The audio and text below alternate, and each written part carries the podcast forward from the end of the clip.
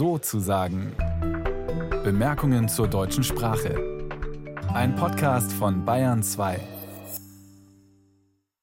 Am Mikrofon heute Anna-Elena Knerich. Immer mehr Kinder und Jugendliche in Deutschland wachsen mehrsprachig auf, etwa mit Türkisch, Russisch oder Polnisch als zweiter Muttersprache. Mit Quechua, einer der indigenen Sprachen in Südamerika, die dort schätzungsweise sieben bis acht Millionen Menschen sprechen, wachsen hierzulande aber wahrscheinlich kaum Kinder auf. Mein heutiger Gesprächspartner, der bolivianische Pädagoge Rosalio Ochoa Saavedra, will diese uralte Sprache aus dem Andenraum auch hier in Deutschland pflegen. Er hat an der Uni Ingolstadt schon Quechua-Kurse gegeben und er erzieht seine Tochter auf Quechua. Wie er das macht, welche Hürden es gibt und vor allem, welche Bedeutung das Weitergeben seiner Sprache für ihn hat, das wird er uns gleich selbst erzählen. Hallo Rosalio, schön, dass du da bist. Alimpunche kachun Elena, hinallata uhatuna paiku kachun tukuizuna masikunapach.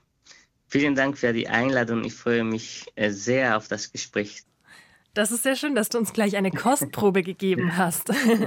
Quechua ist deine Muttersprache. Du hast ja aber auf Spanisch studiert, unter anderem bei einem Auslandsjahr in Spanien. Und seit fünf Jahren lebst du mit deiner Frau in Deutschland, in Kassel. Und eure zweieinhalbjährige Tochter erziehst du zweisprachig auf Deutsch und auf Quechua. Jetzt mal die ganz blöde Frage, warum nicht auf Spanisch?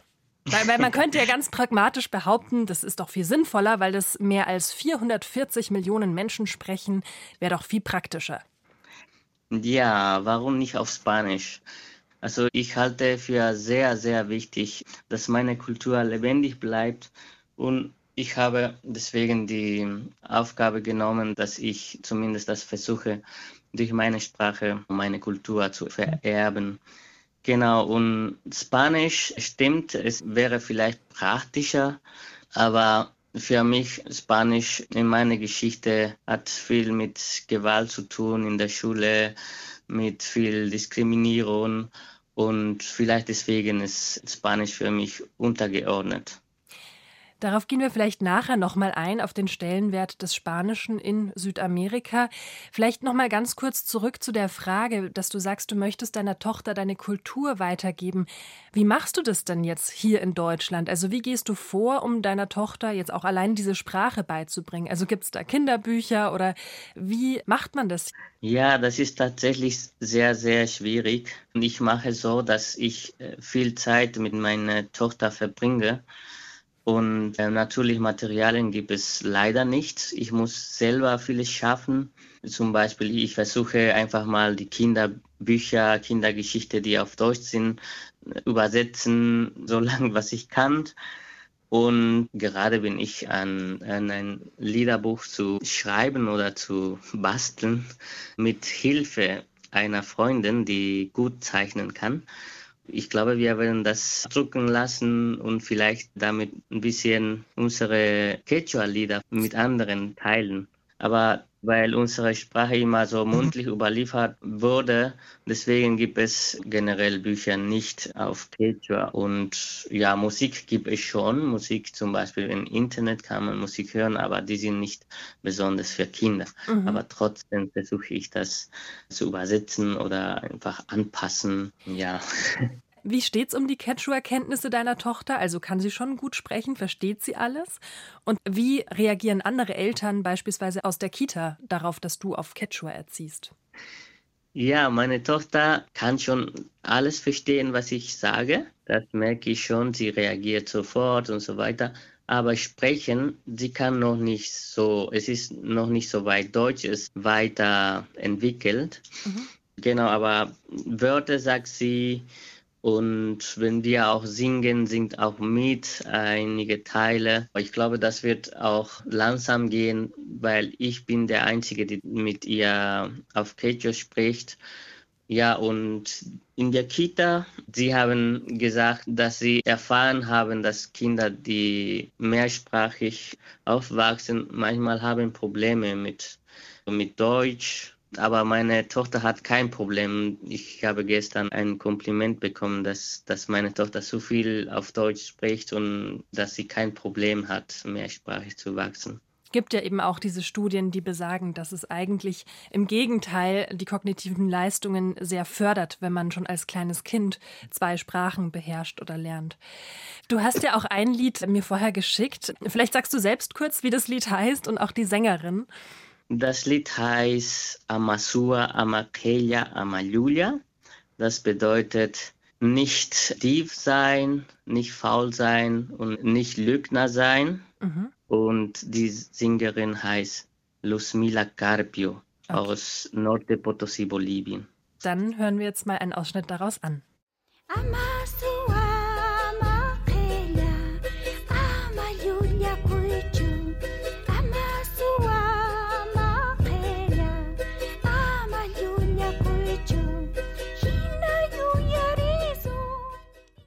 Ja, du hast gerade schon gesagt, was der Titel des Liedes heißt. Worum geht es dann in dem Lied noch inhaltlich? Inhaltlich geht um, dass wir Indigene, also dass wir Quechua unsere Sprache schützen müssen, mhm. dass unsere Sprache tausende Jahre weiter lebendig bleibt, dass wir unsere Werte weiter ausüben und damit unsere Kultur so lebendig bleibt.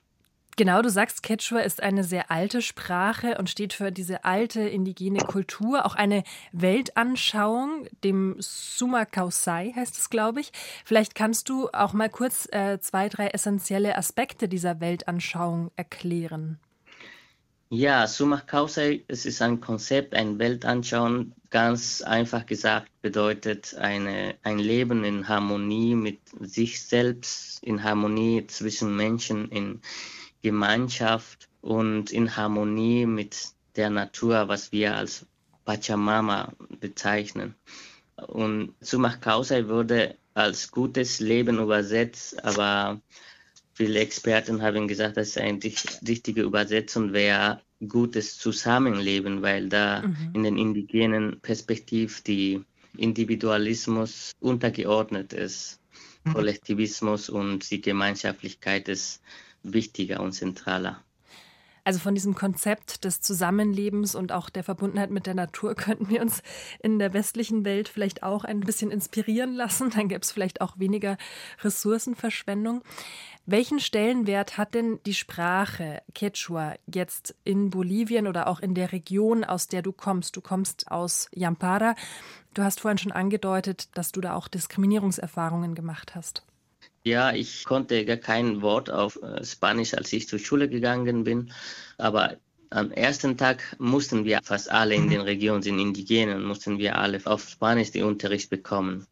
Und natürlich dadurch haben wir Schwierigkeiten gehabt. Es gab viel Gewalt und leider Quechua ist noch in eine unterlegene Position und auch in einer Situation, die nicht so gut aussieht, ist also es ist bedroht zum Aussterben. Und dazu möchte ich auch sagen, das gibt es schon einige Projekte von Staat, damit das Quechua lebendig bleibt.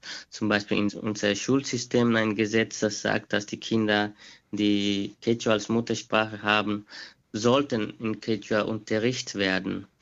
Aber in der Praxis, das ist noch sehr problematisch. Es ist leider nicht gut äh, umgesetzt, weil viele Lehrkräfte gar kein Quechua können. Und gibt es leider nicht so strukturell eine Lösung suche, mhm. damit Quechua gleichwertig wie Spanisch ist, obwohl in unserer Verfassung auch als gleichwertig da steht. Ich wollte gerade genau. sagen, weil eigentlich ist es ja auch Amtssprache, aber dass eben ja diese Hierarchie weiterhin besteht, dass das Spanische eben als überlegen in Anführungsstrichen angesehen wird, ist eben leider auch noch ein, ein Relikt des Kolonialismus. Du hast vorhin gesagt, Quechua sei vom Aussterben bedroht. Ja, das ist leider so, weil wie gesagt, Spanisch ist unsere Amtssprache und es ist anerkannt und bedeutet, eine bessere Leben zu streben. Und Quechua bedeutet, diskriminiert zu werden und die Leute haben Angst. Ich glaube, das ist auch verständlich, dass die Eltern Angst haben, dass die Kinder diskriminiert in der Schule sind, vielleicht gemobbt. Und deswegen bringen nicht weiter die Sprache bei. Ich kenne von Menschen, sogar von meiner eigenen Familie, die Quechua beherrschen und geben leider nicht zu ihren Kindern die Sprache weiter. Das ist quasi auch ein Pragmatismus, weil alles auf Spanisch ist. Äh, wenn du Dokumente brauchst, ist alles auf Spanisch und mit Spanisch, sogar mit anderen äh, Fremdsprache wie Englisch, vielleicht du, du wirst bessere Chance haben. Und Quechua ist leider nur für den Land oder für die Kommunikation mit ihrer eigenen Familie und bringt nicht so viel, mhm. wenn wir von dieser Perspektive aussehen. Wie ist es denn, weil du ja deiner Tochter gerne diese Sprache und diese Kultur nahebringen möchtest? Gibt es auch andere Eltern, andere Bolivianer hier in Deutschland, die auch Quechua den Kindern beibringen? Ich kenne leider keine Person, die diese Absicht hat wie ich. Ich kenne Menschen, die Quechua beherrschen, aber sie haben leider nicht, weiß es nicht, die Reflexion gemacht, wie wichtig unsere Kultur ist und vielleicht deswegen haben nicht weiter die Sprache gegeben. Äh, ich kenne auch Menschen, die auch nicht Spanisch weitergegeben haben. Mhm. Äh, ich kann mir vorstellen, aber dass hier in Deutschland das komplizierter ist, weil wir auch selber als Migrantinnen mit Deutsch Probleme haben und Quechua weitergeben zu wollen, es bedeutet auch Zeit dafür zu nehmen. Und gibt es keine Materialien, gibt es keine Institutionen, die das unterstützen. Von daher es ist sehr schwierig und die Menschen, die selber mit Deutsch Probleme haben, dann wollen auch so schnell wie möglich sich integrieren und mit anderer Sprache sich zu beschäftigen. Braucht Zeit, braucht äh, viel Motivation. Das ist einfach eine pragmatische Lösung, glaube ich, nicht weiterzugeben mhm. hier in Deutschland. Vielleicht, um nochmal was, ein, etwas Hoffnungsvolles anzusprechen, also aus Mexiko zum Beispiel hört man ja immer wieder von jungen indigenen Rapperinnen oder Influencern, die jetzt beginnen, über das Internet auch mit Stolz ihre Sprache und ihre Kultur zu pflegen.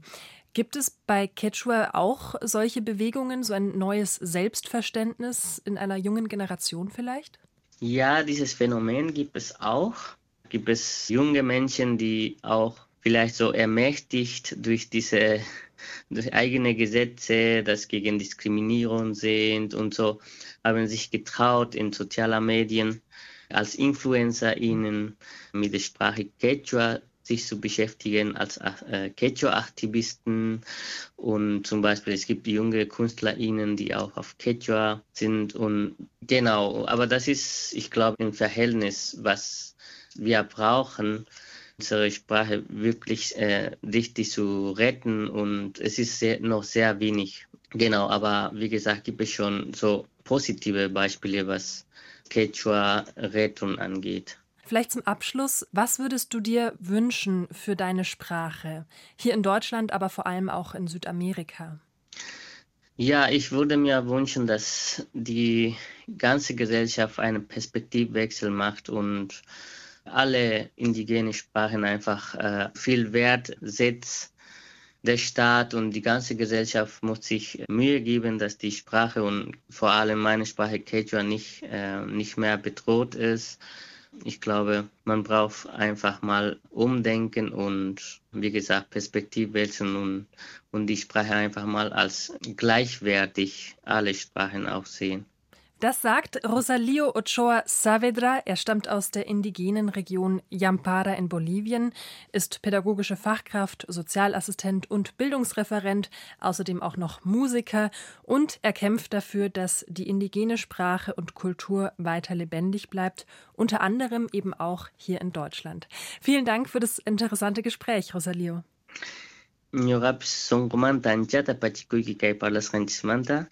Vielen, vielen Dank und auf Wiedersehen.